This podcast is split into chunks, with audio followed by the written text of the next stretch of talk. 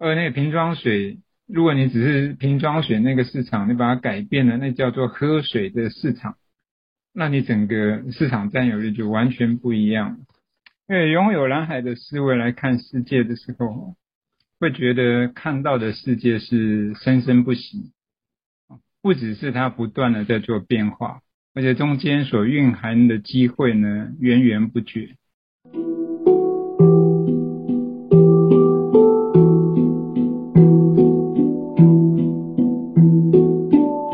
海就在你身边，转动思考的角度，开启蓝海新商机。各位听众，大家好，我是 Ken，欢迎大家再次收听我们蓝海就在你身边的 Podcast。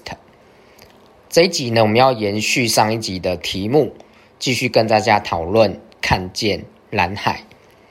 在上一集呢，我们是邀请大家从玩一个找红色跟蓝色的物品的游戏来开始这个题目的讨论。好，那透过这个游戏，我就是想让大家能够感受到，当你在寻找红色的东西的时候，当你的眼睛里面只有竞争者，好，只有这个产业现在该有的样子的时候，你就很难看到其他可以创造价值的机会，可以看到其他可以。呃呃，创造新模式的的机会存在，所以如果你能够转换思维，那就有机会看见更多的蓝海。所以再来呢，我想要请那个 Alex 跟博文呃两位这个蓝海顾问师跟大家分享一下哈，你们自己或你们觉得说呃拥有蓝海思维的时候是怎么样看这个世界的？OK，我先来讲。因为拥有蓝海的思维来看世界的时候，会觉得看到的世界是生生不息，不只是它不断的在做变化，而且中间所蕴含的机会呢，源源不绝。所以在以前我还没有学到蓝海之前，我一直把这样的东西呢，把它用一个名字叫做永远不会饱和的市场。嗯，那永远都有那个机会在那里。都在那里等着你，就是我觉得，当你拥有蓝海思维的时候，你看身边的周遭的事物会产生的感觉。嗯，好，谢谢 Alice，我很喜欢这句话，有不饱和的市场。嗯，那博文呢？嗯，我的经验就是，如果拥有那个蓝海的思维呢，我觉得就比较不会陷在问题里面啊，那也就比较。不容易陷在竞争里面啊，就是当我们有蓝海思维的时候，我们就会看到更多的可能性啊，因为我们转换观点，然后啊跳脱问题来看未来的机会跟啊可以创新的价值啊，我觉得啊为了整个世界就会有更多的亮点。OK，好。谢谢博文跟 Alex 的分享。嗯。那我自己呢，就是我随着接触蓝海的时间越来越长，那有越来越多的经验跟越来越多的内化。那我觉得我现在看世界是充满了好奇心哈。我觉得这个世界存在了很多的挑战和机会。好，那再来呢，我想要请教两位哈，跟大家聊一下说，呃，那看见蓝海，实际看见蓝海是什么样子的感觉？那能不能透过一些案例跟大家分享这个感觉？OK，就刚刚讲说，我们看见蓝海的时候，会发现一个永不饱和的市场，会源源不绝。是。那我想有有两个，在我学习蓝海跟应用蓝海的过程里面，会看见的东西。第一个是在做顾问师认证的时候，那个考试的题目，其中有一条。因为那总部在伦敦嘛，所以他就问了一个伦敦有一个厂商，那是做瓶装水的生意的，他已经有百分之九十九的市占率了，他还有蓝海吗？所以那考试题目就问了这么一句话：当一个市占率有百分之九十九的厂商还有成长机会吗？其实那个关键就在于说。如果你把那个市占率是用你自己的定义去下的一个定义，所以你才会有那个市占率跑出来嘛。如果你把那个定义改变了，而那个瓶装水如果你只是瓶装水那个市场，你把它改变了，那叫做喝水的市场，那你整个市场占有率就完全不一样。或者是你把那个水的定义改变了，就是人在一天当中需要喝多少液体，那你就会发现那个市场又完全不一样。所以我想从这一个角度，就是说，当你看见一个框架的时候，或看见一个边界的时候，你重新定义它，那你就会发现源源不绝、生生不息的东西跑出来。那其实，在我们的身边也有一个很典型的例子，就是如果男生剪头发，就是有那个十分钟一百块，几年前非常的流行，对不对？现在已经变成市场上的一个常态了。那创造这样这样的一个。呃，理发的新的领域出来的，那是日本的厂商，叫做 QB House，好，他是关注到说，有人就只是单纯的想要剪头发，他不需要去到理发厅有那么多的服务，或去到美容院有那么多的服务，啊，我曾经在 QB House 的时候跟一位理发师聊天，他说他以前在美容院上班，我说最大的差别是什么？他就笑着在看我，然后就跟我说：“我不用花脑筋怎么想从你口袋里面把钱掏出来，就是意思我不用太多的、太复杂的服务让你多花钱。”后来我就问他说：“那你在这个里工作里面有收入有比较多吗？”他说有，因为来的顾客比较多，每个人十五分钟，然后很快的把头发就剪好了。啊然后一个人 QB House 在台湾是一个人收三百块，那他的待遇也变高了，那服务也变简单了，工作变简单。所以如果你从这这样的一个角度去看，就是说完全有一个新的领域在那里。那个新的领域就是说，像学生啊、男生啊，或者是有一些不用太打扮的女生啊，都说他只要剪头发就好，其他的他可以自理。那这这样就开创了一个新的市场空间出来，啊，这是 QB House 所做的。台湾现在很流行的十分钟一百块，也是跟他来的。是，好，谢谢 S 分享。我记得那个瓶装水的题目，嗯哼，因为我参加你那个南海顾问师的训练的时候，嗯、这个是那个课前作业之一，我就记得这个题目。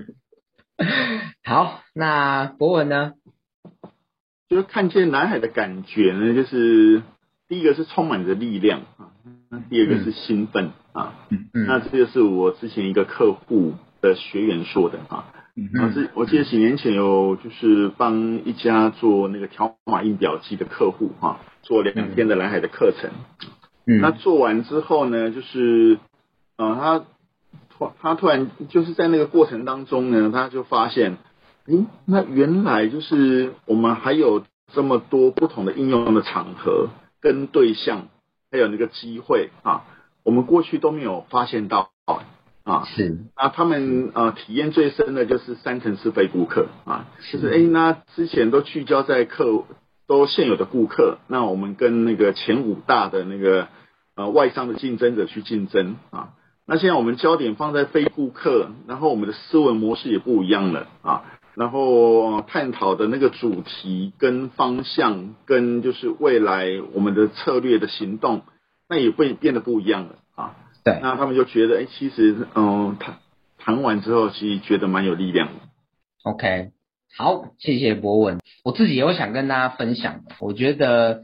呃，看见蓝海，我我可以举一个例子。我看见蓝海的感觉，我可以举一个例子。像我们如果在路边啊等红绿灯的时候，会多出两种过去几年没有的交的交通工具，一个是那个外送的，不管是 Uber Eats 还是 Foodpanda，那另外一个是共享机车，Porsche 啊、iRent 之类的这些这些共享机车。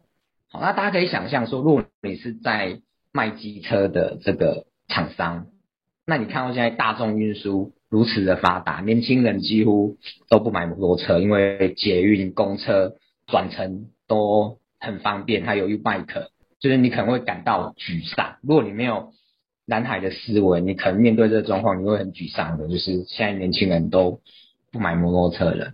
但是你有你有蓝海思维的时候，你会看见蓝海。哇，今天大众运输它有营业时间的限制，它到晚上十二点就没有了，对不对？那很多人你去晚上去唱歌、吃宵夜、其他活动，那你你你结束之后你要怎么办？还是你要去的地方很远，你要转乘很多次，等车等很久的时候怎么办？还是你要去的那个地方离五百个站捷运站走路可能要个十分钟的时候，那一段路怎么办？当你你看到这些机会的时候，你就可以去思考，哇，那我的摩托车如果用租赁的方式，对这些人是可以提供他们价值，解决他们问题的，所以你就不会沮丧，你就会看到的是机会。哦，所以我想，我觉得看见南海的感觉，我我觉得最重对我来讲最大的是一种机会的感觉。嗯，对。好，那前面呢，我们呃我们三位哈都跟大家一起分享了，就是怎么看世界，然后看见南海的感觉。好，那再来，我想，呃，最重要的一件事情就是说，那我们如何看见南海？如何看见南海？好，那这部分，呃，也请两位跟大家分享一下两位的看法。如何看见蓝海？其实我们可以回到 Ken 一开始带大家做的那个活动，哈，先让你去注意到红色的东西，然后再问你说，眼睛闭起来的时候，你有没有看见蓝色的东西？其实我们注意力的焦点，当你被调度再去注意红色的东西的时候，你根本看不见其他的颜色。所以从我们要看见蓝海，其实有一个很重要的角度，就是说，当你的眼睛一直在注意竞争的时候，你就被那个竞争锁住了，你只看到竞争对手，你可能甚至忘掉了你的顾客。所以，这些顾客的需要是什么，你可能就看不见，甚至顾客的痛点你都没有办法察觉。所以在这样的一个过程里面，如果我们把事业、事业的整个的经经营的重心从竞争移转到创造，或移转到创新价值的时候，你不是在注重那一个竞争对手，而是在注重你的顾客跟你的非顾客，他们有实际的什么样的需求需要的时候，你注意的焦点移转，那其实你就会看见蓝海的机会就在你身边，而且多到你会不相信那么多的机会。我觉得永不饱和的市场，对，就你怎么做都还有空间在那里等着你。我会觉得这个地方是蓝海非常让我着迷的地方。谢谢 Alex。呃，刚 Alex 就分享了，就是呃如何看见蓝海的那一个核心啊。那我这边补充就是，若从工具面的话，其实蓝海战略里面其实它有蛮多不同的工具啊，可以就是协助我们看到蓝海。比如说，哎，刚呃前面谈到买方效益图、战略布局图、三层次非顾客，还有六项途径，那就是透过我们就是能够跳脱框架啊，然后转换思维。那在这个历程当中，我觉得都可以协助我们看见蓝海。好，谢谢博文的分享。呃，我觉得看见南海一个很简单的方法啦，就是。呃，多听我们的 podcast 这样子，我们有很多的关键字的分享跟案例的解析。好，这个开玩笑啦，但是我我要 echo 刚博文讲的，我当初那么喜欢南海的原因，除了他的观念我非常认同以外，哈，我觉得他探究到了产业的本质以外，那他有系统化的工具跟流程，去找到蓝海的机会，去去去呃写出来做出来这个走向蓝海的步骤。实际的执行方案等等，这是我觉得它让我非常着迷的第二个原因。所以蓝海策略其实有六大工具嘛，所以大家在书上、网络上都可以去找到这些工具、这些方法哦，来来学习，将来可以跟我们一起讨论这样子。对，那那另外一个我觉得非常非常重要，就是很多事情是需要练习跟累积的，所以大家知道。知道转换思维就可以看到蓝海，但是你要多去练习，你就越来越能够看到机会。知道这些工具它可以产生实质的效用，但是也是要多用才能够熟能生巧。所以我觉得很多的方法机会在那边，但是自己的练习跟累积才是熟练的关键。这个是呃，我对于如何看见蓝海的分享。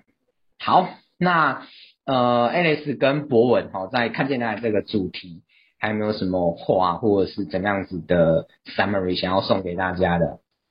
我觉得 Ken 刚刚提醒的很重要，要多练习。知道跟做到中间是有一段很长的距离的啊，所以看蓝海的工具其实看起来很简单，但是你实际做下去，你才会知道怎么用啊。因为如果你不去做，其实知道其实是比较难让它真正的展现出它的威力的。实践还是主要的功夫。